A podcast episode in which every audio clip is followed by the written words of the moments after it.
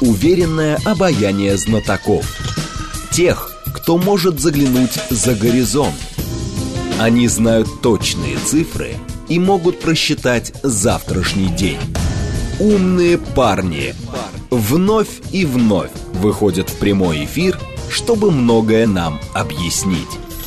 Программа предназначена для лиц старше 16 лет. 15 часов 6 минут столицы. Радиостанция «Говорит Москва» 94,8.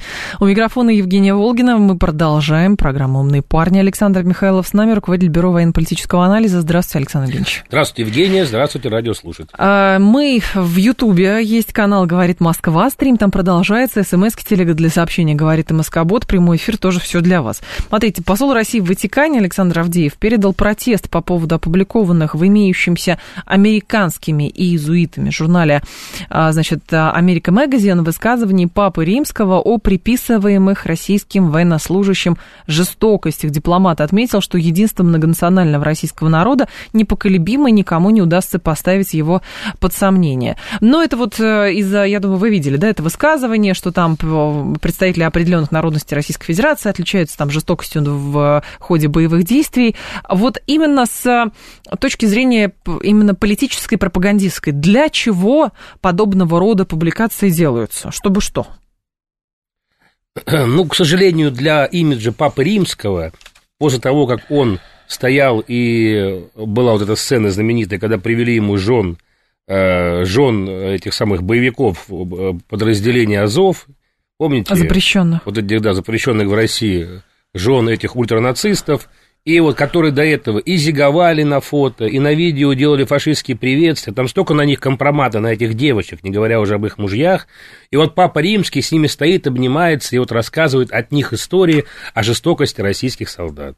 Ну, то есть, понимаете, Папа Римский давно часть информационной машины коллективного Запада. Считать его каким-то актором какого-то религиозного процесса, да, внутри, во внутренней кухне он, конечно, э, свой понтифик, условно говоря, но в политическом процессе это просто орудие, которым очень легко, через которого очень легко э, взывать к сознанию паствы, в данном случае католиков, и если их лидер духовно говорит о том, что русские жестокие и отдельные народности Российской Федерации отдельно жестокие, то, вероятно, цель этого всего заявления, чтобы католики, живущие в Европе и в Штатах, еще больше прониклись бы необходимостью поддержки Украины, расширения военного бюджета и так далее. Но его, причем, формулировка была следующая, что, значит, эм, я сейчас скажу, как правило, самым а, жестокими, пожалуй, а, оказываются те, кто из России, но не придерживаются русской традиции, говорит он, такие как чеченцы, буряты и так далее, а, говорит Папа Римский. Возникает просто вопрос, а что хотел сказать сам понтифик? Вот в чем дело. Здесь посеет раздор какой-то, да вроде бы он преодолен, ну, межнациональный точно совершенно. И как бы и для чего? Попросили сказать, хотя, казалось бы, Папа Римский себя как раз позиционировал как как человек, который выступал за там, переговоры какие-то. Более того, считается, что Ватикан – это один из каналов коммуникации, сохраняющихся. И тут вдруг такой выпад. Я вообще не считаю э, Ватикан каналом коммуникации с Россией. Есть канал коммуникации между Ватиканом и РПЦ, и были встречи между понтификами, планировалась еще одна. Это, это часть Но Ватикан это не только церковь, культурного, да, вот говорю, это часть э, межкультурного процесса. Иногда духовные лидеры участвуют вот в этом, э, на этом поприще. На мой взгляд, мы вообще не должны расценивать этого человека в данном ключе как представителя большой религиозной группы. Это представитель коллективного Запада. Знаете, вот такая же ошибка, допустим, считать Рафаэля Гросси частью независимого международного сообщества. Нет, это агент США. Это часть коллективного Запада, ну, подождите, который мы же, работает мы же деньги в, в эти членские взносы делаем Конечно. в МАГАТЭ. Но... Так и у нас есть большая конфессия католиков, они вносят взносы в католическую церковь, часть из них уходит в Ватикан, если вы не в курсе. То есть мы что же содержим? Часть россиян содержит Ватикан за свой счет. У нас довольно большая диаспора католиков. И давайте поговорим тогда об этом. То есть они имеют это право? Ну, конечно, имеют. Это духовная составляющая. Нет, никто не говорит, что Папа Римский враг. Я пытаюсь анализировать это именно с точки зрения как раз вот политического анализа, для чего делаются такие заявления, при том, что а, он пытается выделить, что есть вот украинцы и русские, которые обреди, а, объединены русской традиции, что, что он пытается сказать? Ведь мы же полностью как бы, мы говорим, мы открыты коммуникациям. Это вот они не хотят с нами разговаривать. Пожалуйста, Папа Римский тоже. Там какие-то встречи даже вроде бы планировались, помните, еще в начале, еще летом говорили, хорошо, Папа Римский встретился там с патриархом Кириллом и так далее. А тут вдруг такой выпад. Чтобы даже не рассматривали этот вариант? Или для чего? Сказал, не подумав? Если бы Папа Римский хотел бы бороться за мир – и отстаивал бы мир во всем мире, вообще, чем он должен заниматься в своей должности, после инцидента бы женами боевиков, а там была очень большая шумиха в западных соцсетях, я лично ее отслеживал, и в запрещенном в России Твиттере, и на полях Фейсбука, там были тысячи сообщений, где были вот эти свастики, фашистские приветствия, угу. прям вот э, подчеркнуты красными кружками, это все в понтификовские аккаунты слалось. Естественно, его пресс-служба все это отмониторила, ему на стол дайджест положила. И что? Было какое-то извинение? Было хоть какое-то раскаяние в своем поступке? Нет, он просто промолчал, как будто ничего не произошло. Ну, знаете, по поводу азовцев, Александр Поэтому, Евгений, да. он как раз враг. Вот вы говорите, я не хочу сказать, Кто что враг? он враг. Нет, он и есть враг, только в геополитическом масштабе. То есть, как духовный лидер, ну, конечно, он не может быть врагом российского гражданина. Но как представитель коллективного Запада, он враг был, есть и им остается. Он работает на интересы Вашингтона, Брюсселя, Лондона, вот этой тройки он будет отстаивать интересы коллективного Запада, и, к сожалению, для самого Папы Римского его власть, вот это, да, так сказать, э, в том числе и политическая, давно, так э, сказать, давно ужалась до масштаба, знаете, небольшого такого вот политика коллективного Запада. Но что это за враги такие, с которыми мы даже ну, торговать потому что не если прочь? бы он бы, если бы он относился бы, как и должен относиться понтифику, к духовному лидеру, ко всем равнозначно и справедливо, он, наверное, обратил внимание на жестокость украинской армии где эти ролики просто зашкаливают западный интернет. Между прочим, нельзя говорить о том, что западное сообщество этого не видит. Э, все-таки приходится иногда заглядывать вот в эти запрещенные сети и видеть, какая реакция идет на те же самые ролики о расстреле российских военнопленных.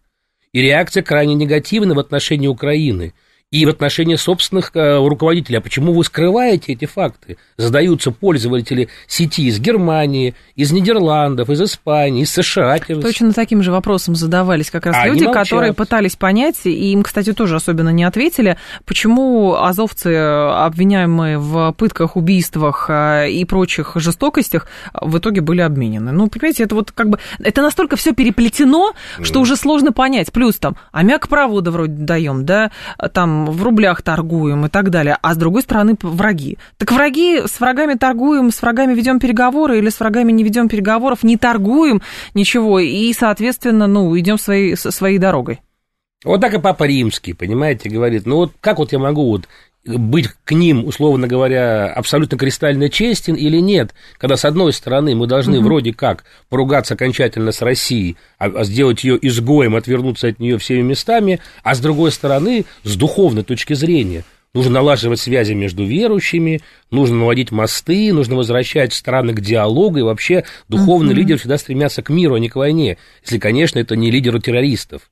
То есть и в данном случае папа себя ведет, римский, как лидер, ну, не совсем духовной организации, потому что он разжигает ненависть к определенным он народам. Он политик. Он вот именно, вот мы опять пришли к тому, что да. я предлагал. Он политический наш противник, он политическая персона, и он не духовный лидер уже давно, потому что духовный лидер себе не позволил бы. Вы где-нибудь слышали, что, допустим, патриарх Кирилл стал выделять отдельные этносы, допустим, в Евросоюзе, называть их более жестокими, чем другие?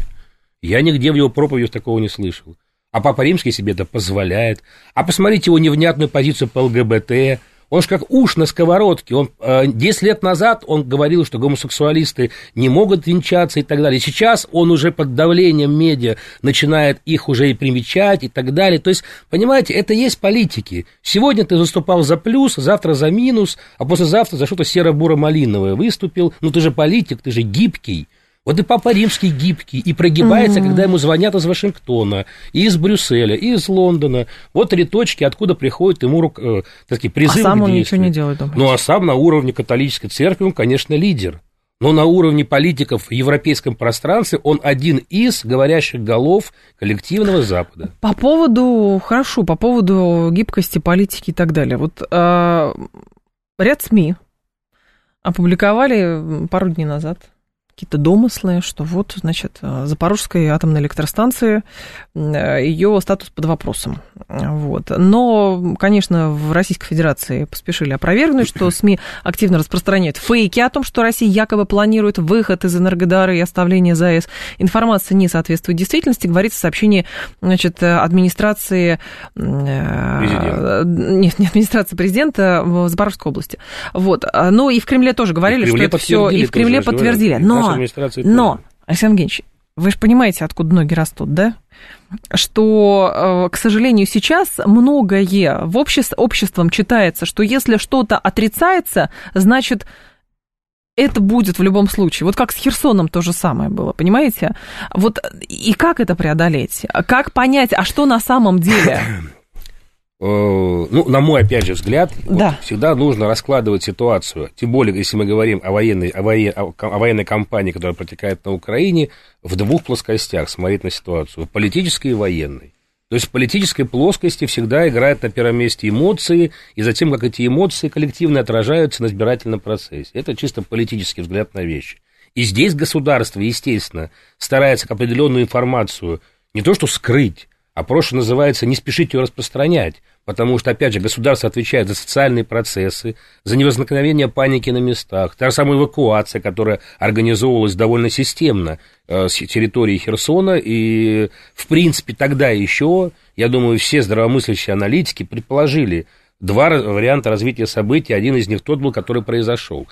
Здесь, как бы, давайте все-таки делить на военную и политическую. А с военной точки зрения все было сделано абсолютно правильно – потому что была выстроена линия обороны к зиме, тем более, что сейчас, э, по большому счету, вот те самые э, очень, очень, очень беспокоящие нас всех потери личного состава практически снижены до минимальных э, масштабов, потому что те боевые действия и та тактика, которая избрана сейчас, то есть, прежде всего, контроль освобожденной территории, новых территорий Российской Федерации, которые сейчас находятся под контролем Российской Федерации, то есть контроль левого берега Днепра, потому что это очень важная географическая засека, и от нее, собственно, пляшет все дальнейшее развитие событий. Опять же, начало зимнего периода, вы представьте себе, с чем приходит российская армия к зимнему периоду боевых действий, с чем приходит украинская. Столтенберг сказал, что Путин вероломно начал зиму, но практически да, так он, это можно принципе, сказать, да, что... договорился с генералом Морозом, чтобы он начал наступать. Но ведь дело в том, то, что Россия сейчас создала, во-первых, она по линии МТО, у нас все к зиме готово, у нас готово, у нас есть энергия, у нас есть средства обеспечения, у нас есть э, средства просто согрева Э, питания и так далее военнослужащего, его обеспечения бытового, и, что важно, опять же, у нас есть мобилизационный резерв, то есть у нас есть э, подразделение мобилизованных россиян, которые, пройдя обучение, сейчас вот, по сути, приступили уже к охране, угу. к охране вот, ю, ну, новых западных границ Российской Федерации, которые, по сути, прикрывают линию фронта, где работают уже штурмовые отряды, где работает пехота, где работает десант и так далее. То есть в, в данной конфигурации, опять же, я напомню, э, у, у ВСУ практически закончилось советское оружие. А советское оружие способно воевать при низких минусовых температурах. А западное оружие не всегда далеко готово воевать по температурах минус 20, а то там минус 25. Дело в том, что на Украину такие зимы тоже приходят. Не такая же теплая, так сказать, страна. И кто жил зимой на Украине или бывал там, представляет, что там бывают снежные холодные зимы. А там еще есть несколько тысяч наемников из теплых европейских и ближневосточных государств. Да бог с ними, с наемниками, их уже в плен не берут, побегут, это уже понятно. Подождите, они побегут, как только вот ближе к Новому году, оттуда, из этих морозов, потому что воевать в мороз с отключенными, подво... Э, с нейтрализованными подвозом боеприпасов э, ГСМ, с отключенной железнодорожной сетью, по которой раньше поставляли сейчас основные ну и подпитка фронта вела, сейчас она отключена, э, украинская армия переходит на тепловозы, но нехватка ГСМ, то есть и так далее, то есть вот эти удары по энергообъектам, они обесточат логистические пути украинской армии. И это тоже работает, потому что одно дело, когда у вас день подъезжает к линии фронта, угу. теплая одежда, медикаменты, питание, боеприпасы и так далее. А когда это все не приезжает, и топливо, самое главное, конечно, топливо, боеприпасы, потому что топливом заправляют боевые машины, боеприпасами они воюют. Когда это не приезжает на линию фронта, это все очень быстро расходуется. Украина очень быстро отстреливает, в том числе и ну, натовские боеприпасы. Ну, то есть, короче говоря, удары по инфраструктуре сейчас заставляют э, военных отвлекаться от задач фронта, а все-таки переориентироваться на решение э, социально-гуманитарных вопросов. Ну, по сути, просто ну, на подразделение, которое находится на на, на очень растянутой линии фронта, согреть, накормить.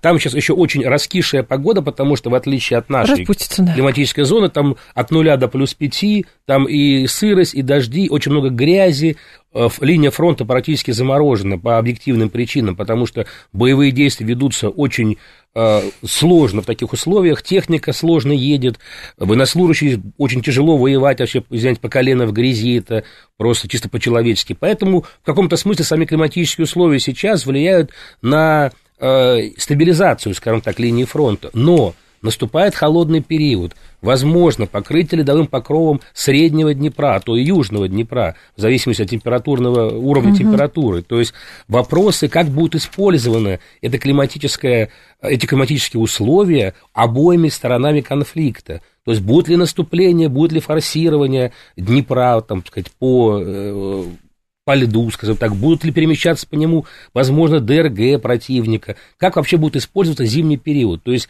на мой взгляд, то есть Россия выжмет максимум из зимы, потому что зима всегда играла на пользу нашей армии. То есть, армии, возможно, какие-то внезапные, с вашей точки зрения, э, стратегические решения, а, так посмотрите, скажу. А вот почему внезапно, в принципе, сейчас э, чем занимается наша армия? Она занимается, чем, чем она начала заниматься еще Есть опасения в феврале. о потере стратегической инициативы, вот об этом речь идет. А стратегическая инициатива она, к сожалению, всегда, если она действительно э, стратегическая и она направлена на быстрое достижение результата, она всегда будет связана с повышенными потерями личного состава, потому что приходится, ну, по сути, бросать большие силы в наступление. А, понимаете, тактика, когда вы выматываете противника, вырабатываете его военный ресурс, то есть военно-технический ресурс. Посмотрите, как взывают страны НАТО – там осталось буквально несколько государств, готовы поставлять оружие. Оружие кончается. То есть вот эта сама тактика, которую избрала Россия, встать, оборониться, ну, встать линией обороны и методично утилизировать а вражеские боеприпасы. можно? Понимаете, в чем дело? Они скоро кончатся, эти вооружения. Да не кончатся они. Они не могут не кончиться. Это не бесконечная история. Это не рыба в море, понимаете? Даже рыба в море кончается. А уж э, тяжелые самоходные установки, э, системы залпового огня и бронетехника именно уничтожается. И посмотрите на сводки по уничтожению конкретно пусковых установок.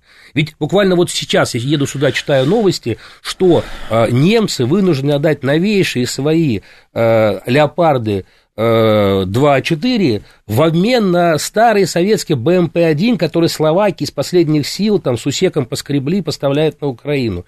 Кончилось оружие, запасы кончились. Нет, Сейчас, нет. подождите, Евгений, зимой, да. примерно после Нового года, наступит тот самый момент, сейчас о нем говорят именно в Румынии, сидят сейчас лидеры иностранных э, МИДов стран НАТО вместе с Блинкиным, как раз это сейчас обсуждают.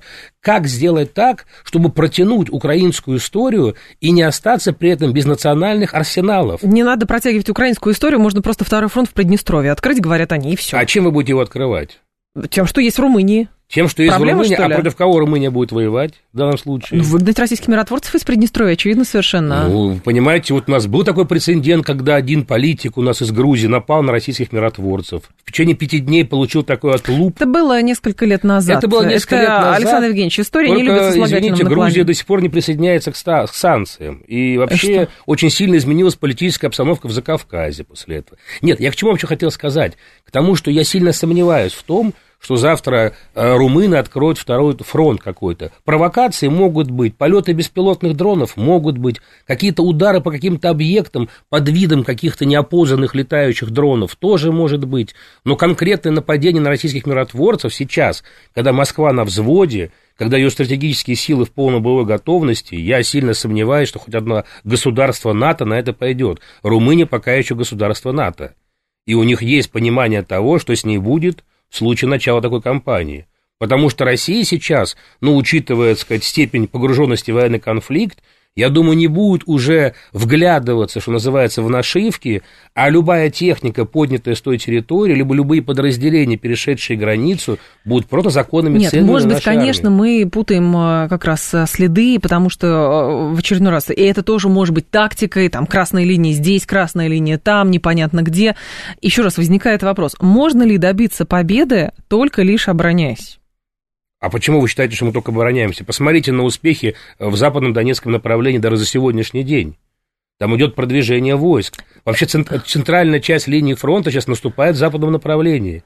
И я думаю, что через несколько дней мы увидим очередные освобожденные населенные пункты, потому что сейчас конкретно идет освобождение сразу трех населенных пунктов. Я почему спрашиваю, Александр Георгиевич, это не только вопрос... информация Нет, Минобороны, это информация разных источников. Вопрос, что считать как бы стратегической победой и как раз со стратегическим перевесом. Взятие каких-то небольших сел или же все-таки, помните, после ухода из Херсона говорили, что история с Николаевым и Одессой по крайней мере, пока. Придется об этом забыть. Вот об этом я говорю, про потерю стратегической инициативы. Понимаете, в чем дело? Ведя военную кампанию, вы не можете достигать вот несколько каких-то подряд потоковых стратегических ини... угу. инициатив или достижений. У нас есть конкретная э, задача, которая поставлена.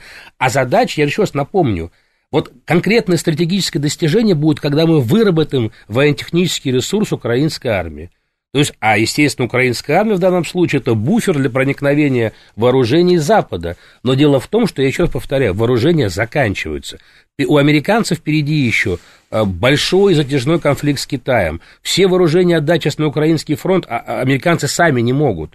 И, честно говоря, да, они могут надувать щеки угу. довольно долго, но уже сейчас, вот я привел сейчас пример, почему это вот конкретно по леопардам, потому что уже ключевые партнеры НАТО вынуждены отдавать те вооружения, которые они делают своим собственным но американцы будут свои пересылать, для собственной не армии. Да, американцы будут собственно присылать. У них еще не... не... Но они да. будут замещать э, арсеналы для национальных армий Европы. Потому что сами европейцы, вот в чем сейчас идет самый большой торг? То, что никто не хочет разоружиться в пользу Украины. А ну, знаете, что хочет. надо сделать? Вот вокруг как зима, прекратить? вот бедная Украина, а я в шубе. Я снял шубу, отдал Украине, сам замерз. Этого никто не хочет делать. Все хотят поделиться чем-то немножко, но чтобы как бы общим котлом накормить голодную Украину оружием. При этом э, Украина очень быстро кушает оружие, потому что 20% распродается, и оно уезжает на Ближний Восток, в Центральную Африку, в Южную Америку, и фактов того за 9 месяцев огромное количество. И еще часть этого оружия уезжает в Европу через балканские маршруты и попадает в руки турецких, этнических УПГ и так далее. Угу. А еще часть этого оружия уничтожается методично, да, конечно, наносит большой ущерб и нашей группировке, но именно учитывая, что Россия сейчас выстроила очень глубоко эшелонированную линию обороны, и она позволяет постоянно вести контрбатарейную борьбу, отражать наступление ДРГ, на легкой броне, там, на тяжелой бронетехнике. То есть у нас выстроена очень силь, сильная линия обороны. То есть они будут наступать и утилизировать технику. А новая а скоро перестанет приезжать. А паузу они не возьмут? А паузу вот сейчас как раз об этом пытается говорить коллективный Запад. Вот это самая заморозка конфликта, о которой генерал Милли говорит, командор инчи в США, то есть и ряд других голов, уже голов в Европе, что нам нужно создать условия хотя бы для заморозки конфликта. Почему? Заморозка им нужна больше, чем нам. Потому что им нужно нарастить вооружение, им нужно поднакопить боеприпасы. Тогда США должны выйти из НАТО, состав. и тогда быстро все закончится, Нет, понимаете? Почему США? Но... Допустим, для, для того, чтобы закончить конфликт, можно ввести Украину в НАТО. Зачем? А потому что мы не будем воевать с НАТО, и НАТО не будет воевать с нами. Но для этого Украина должна согласиться с отсутствием территориальных претензий к территориям, которые находятся под контролем Российской Федерации. Но при этом наш слушатель пишет э, из, как раз из Молдавии. Он говорит, что румыны надеют нашу молдавскую форму и спокойно падут на ПМР, как в 92 году. Мы здесь ждем провокации в сторону Тирасполя от нас, от Кишинева.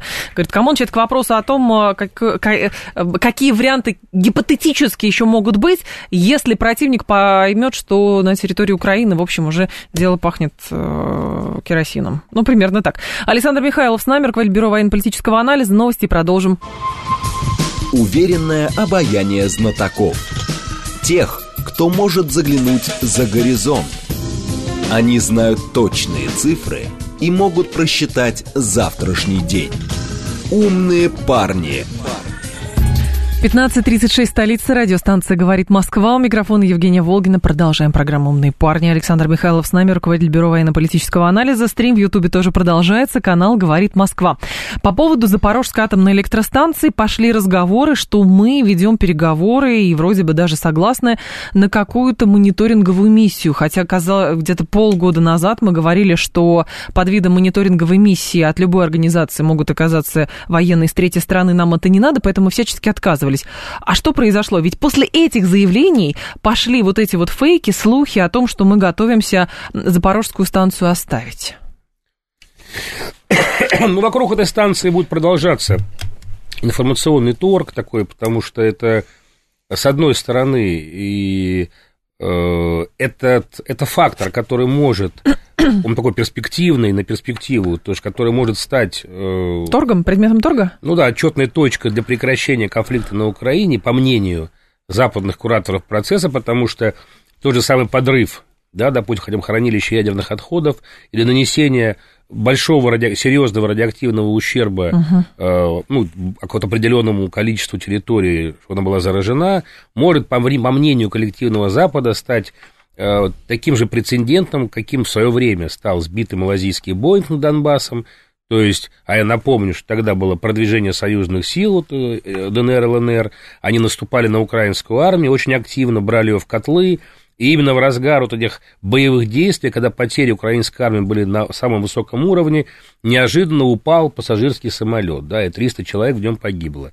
То есть, и потом э, дружно коллективный Запад, который через полчаса по всем своим средствам массовой информации включил всю свою пропагандистскую машину, что Россия зачем-то сбила пассажирский самолет, который летел абсолютно по нормальному эшелону пассажирскому на ее же территорию России, ну, пролетал через Россию. Ну, как-то То так, есть случайно да. это невозможно провести, потому что оператор системы БУКа прекрасно видит высоту средства, его угу. характеристики и прекрасно понимает, что военно-транспортный самолет Украины не может находиться в минуте от российской границы на высоте 10 километров. Он давно уже приступил к, к снижению. То есть, и рассказывать вот эту байку можно только совсем недалеким людям. То есть, тем более, что все в ЗРК э, типа БУК есть система познавания гражданских и военных судов. Поэтому это был абсолютно преднамеренный удар по пассажирскому судну, который привели к этой установке, привели его украинские диспетчеры, чтобы его сбили из украинской ЗРК. И ракеты первого БУКа 86 года производства. И концерн «Алмаз Антей» все уже давно доказал и провел дорогущие исследования, и все военные, нормальные военно-технические эксперты прекрасно понимают, там спорить даже не с чем, понимаете? А нам рассказывают эти байки, байки, байки, и самое главное то, что даже уровень заинтересованности Украины в этом преступлении с Россией просто несоизмерим. Не, а про ЗАЭС, ладно, А вот про ЗАЭС, да. вот очень похожая история. Завтра там происходит нечто подобное. Нас начинают в этом обвинять. И Россия, по мнению Запада, должна после этого пойти на переговоры, создать какую-то платформу для какого-то типа Минска-3, Минск-4 и заморозить военный конфликт на Донбассе. Тем самым, Иначе кто-то разбомбит станцию, говорят они. К примеру, либо наоборот, если по ней реально ударят и скажут, что все, теперь здесь могут работать только специалисты по ликвидации угу. да, последствий заражения, и созда, создастся какая-то международная группа сотрудников ну, служб РХБЗ, я думаю, что даже международная группа, которая будет потом ликвидировать там последствия. Но, естественно, если кто-то это и совершит, только западная сторона, потому что э, Россия уже пережила одну чернобыльскую аварию, наша страна, ну, Советский Союз и наши народы. Нам второго Чернобыля дело точно не, не надо. Дело, Александр Ильич, здесь дело в том, а, согласимся ли мы на эту миссию, потому что переговоры-то сейчас ведутся, и возникает вопрос, на каких условиях, а самое главное, для чего. Я слышала точку зрения, что, с одной стороны, все эти наблюдатели, они примерно как ОБСЕ, вроде что-то летает, но мы не знаем, что, потому что в этот момент у нас закрыты глаза, а с другой стороны, фактически, МАГАТЭ, который говорит, ну, мы не знаем, откуда стреляют, но давайте вы выведите оттуда войска. Если их наблюдатели будут там, они фактически будут там в довольно уязвимом положении и уже точно не смогут и отрицать тот факт, откуда прилетают эти ракеты. Вот в чем дело. Да, там, по Такая сути, постоянно логика... находятся специалисты МАГАТЭ, там остаются специалисты. Нет, тут про, ли... про Вопрос как раз в том, то, что мы в свое время сами просили миссию МАГАТЭ приехать в Запорожье. Мы Нет, сейчас они говорят, мы не знаем откуда. Они а, же там не находятся на регулярных ну, Я же еще основе. раз повторяю, то, что Рафаэль Гросси – это агент коллективного Запада. Он, кстати, мечтает стать главой ООН и подсидеть товарища Гутерриша. Гутерриш самый слабый генсек ООН за всю, всю историю ООН, и его сейчас аккуратно будут подвигать к уходу в отставку. И его место займет Рафаэль Гросси, вот увидите. Угу. Вот. И Гросси именно поэтому никогда не порвет с Вашингтоном, потому что штаб-квартира ООН находится в Нью-Йорке, это американская территория, более половины бюджета всего ООН – это американские деньги, поэтому Гросси был, есть и будет агентом США. Но он же не может расчехлиться вот так перед всем миром, я агент США. Он, он международный эксперт, он крупный общественный деятель, и он защитник интересов разных стран мира, именно ядерных интересов, и радеет, естественно, за самый в мире мирный атом. Это вполне нормально по, угу. по уставу МАГАТЭ. Но еще раз повторяю, его сейчас задача не что-то найти, а скрыть скрыть э, прямое участие украинской стороны. Так как э, в лоб сказать, что Россия обстреливать он не может, потому что этого не происходит. И он проще делать э, тогда лицо, я не знаю. Я вот не знаю, я точно не знаю, но кто-то стреляет. Хотя на станции находятся его сотрудники, они прекрасно видят, откуда все летит. Но тут, понимаете, уже эта игра зашла настолько далеко, игра в дурака, понимаете? То есть мы, мы понимаем, что нас дурят, при этом мы сами приглашаем эти международные миссии, чтобы еще раз потом напомнить всему миру, посмотрите, как международная миссия нас все пытается дурить. Короче, нам э, не нужна эта миссия или нужна? Она нужна, для, возможно, для того, чтобы они снова приехали, ничего не нашли, а мы лишний раз потом на Генассамблее ООН И или что? на заседании Совбеза скажем, вот видите, как ваша миссия ничего не находит. А доказательства полно, вот они у нас. И мы же рассылаем постоянно по линии МИД доказательства причастности Украины к военным преступлениям. Но никогда не было никакой реакции. Они получают наши документы. Все участники вот этой дискуссии международной получают по дип-почте все свидетельства преступлений, начиная от биолабораторий, заканчивая вот этими э, сценариями по использованию грязной бомбы. Все это легло на стороны, ой, на столы лидеров э, э, Совбеза ООН. Ну и что? Мы услышали хоть какие-то слова поддержки, только Китай нас поддержал. И то потому, что Китай, я думаю, понимает, то, что американцы дошли в своем геополитическом цинизме до того уровня, что завтра Ты, может, пора э, обрушат свою э, такую же машину и информационную войну на них, поэтому пора прекратить, в том-то и дело, вот этот беспредел на политической арене мира, потому что... А как один... его прекратишь? Только если собственные правила установишь. Таким вот, образом, видите, этот... Э, вот наш президент решил прекратить это начало военной спецоперации, то есть образумить Запад, э, перемолоть их вооружение и просто поставить взорвавшийся Запад на место. Да, понятно, что это очень большая э, это большая тяжелая миссия, это большой крест, в том числе для нашей страны, потому что боевые действия это всегда очень тяжело и расходно. Это большие социальные вопросы. Но в, на, на долгосрочную перспективу вот наше военно-политическое руководство видит за этим выход из ситуации. Иначе этого взорвавшего хулигана никак не остановить. Он просто, извиняюсь по-русски, оборзел.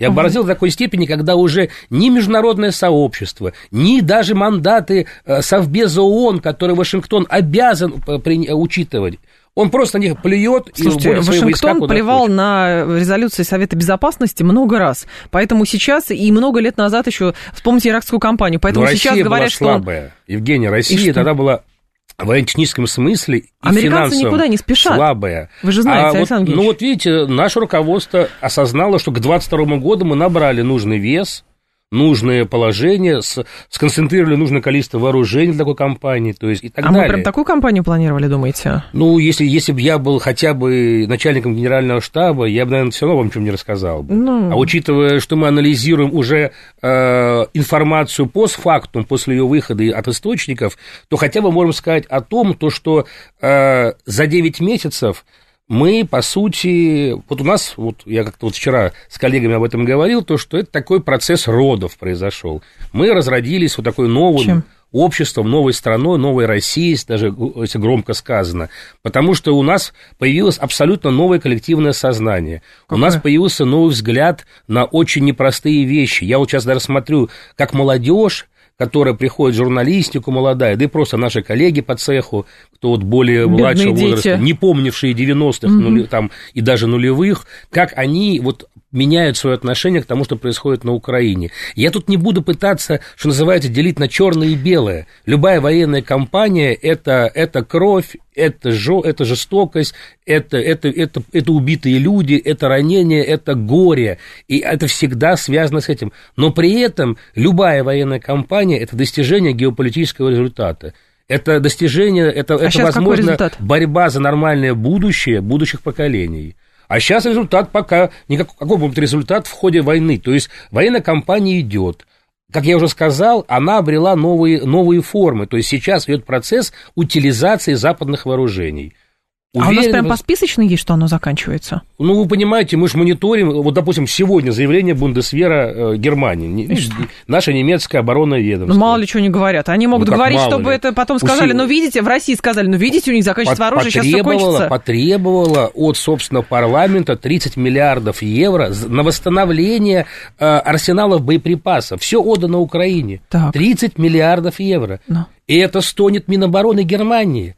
И также стонет Минобороны Франции. Знаете, сейчас Локет Мартин с Боингом тоже будут стонать, потому а что, а Локет Мартин с Боингом не будет стонать. Всегда людям нужны У них деньги в любом случае. На, на 60, на 70 Конечно. процентов за эти два года. У них-то все прекрасно. Поэтому я еще раз э, хочу сказать, то, что давайте все-таки разделять э, геополитический Запад на Вашингтон и Европу.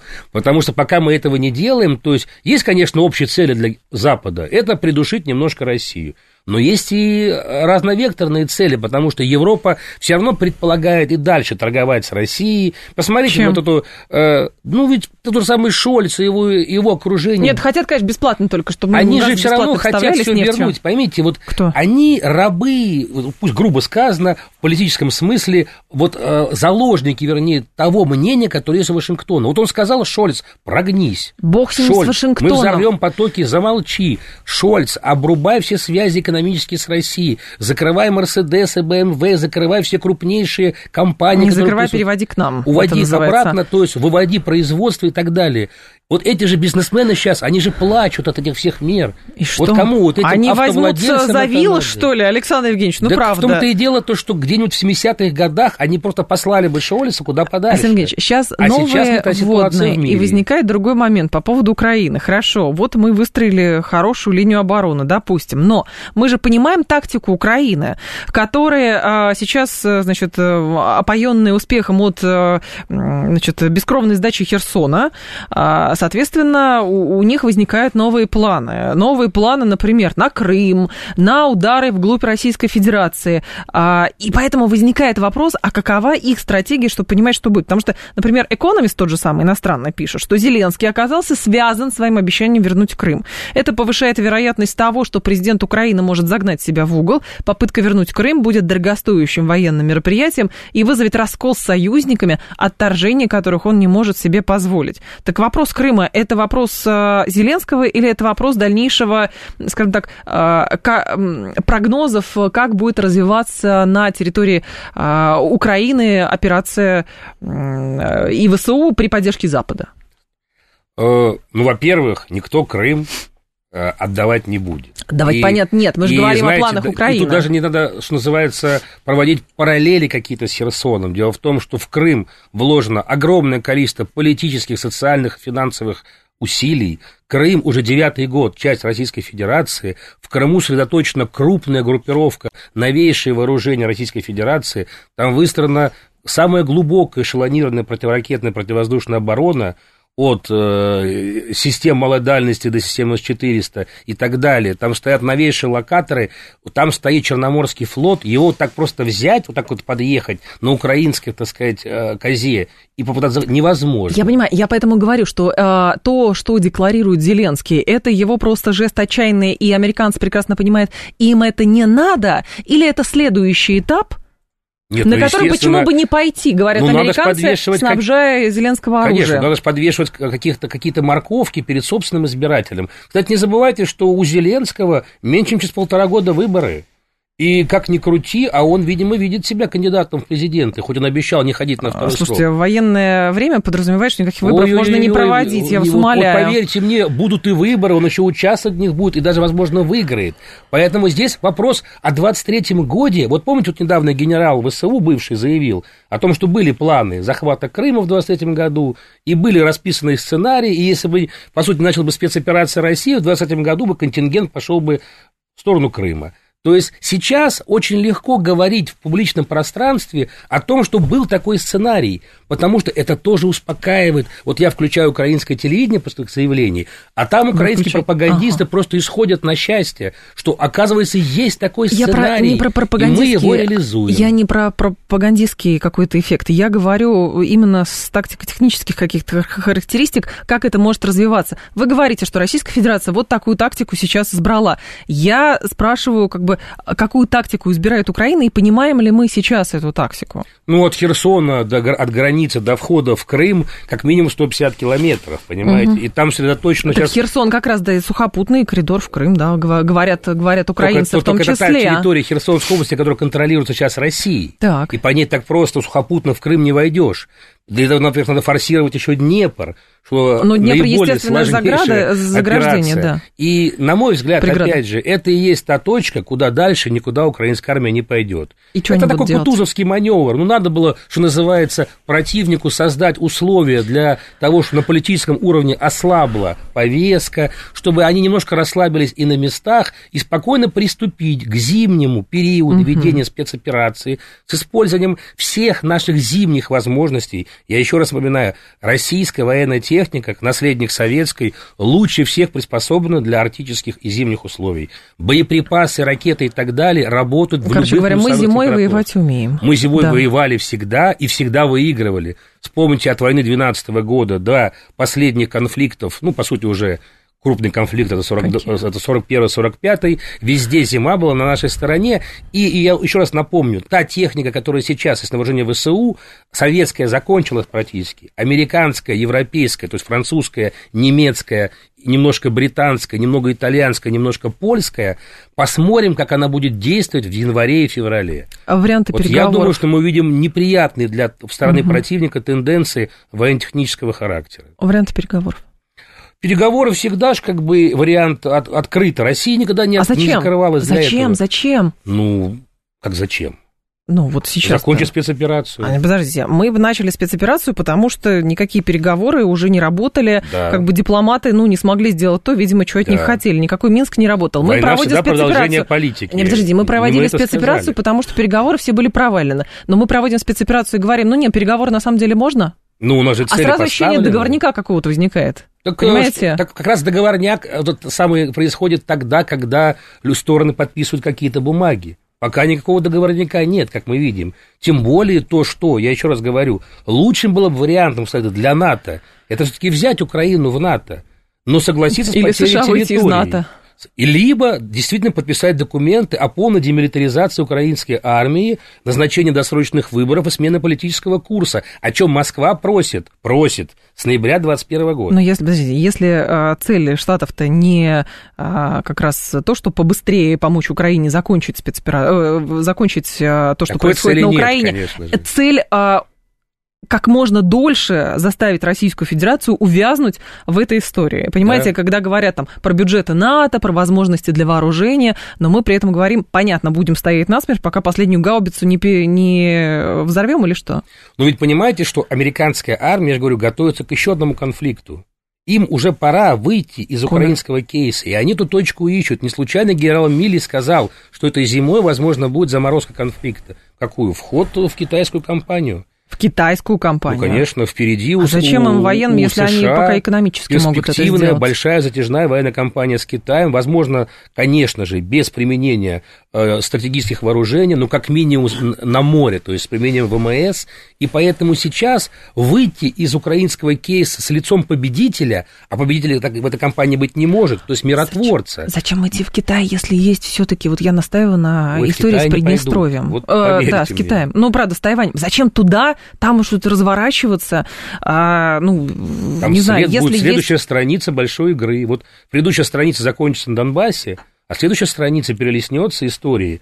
И мы увидим, как вокруг Тайваня будут развиваться новые геополитические Когда сценарии. два года назад а, а, была а, Вторая Карабахская война, многие эксперты говорили, учтите, за Карабахом вспыхнет, а, вспыхнут все спорные точки после развала Советского Союза. Мы видим историю с Украиной, мы видим историю с продолжающейся вокруг Армении и Азербайджана, мы видим какие-то всполохи между там, Таджикистаном и Киргизией, понятно, и мы знаем про Приднестровье.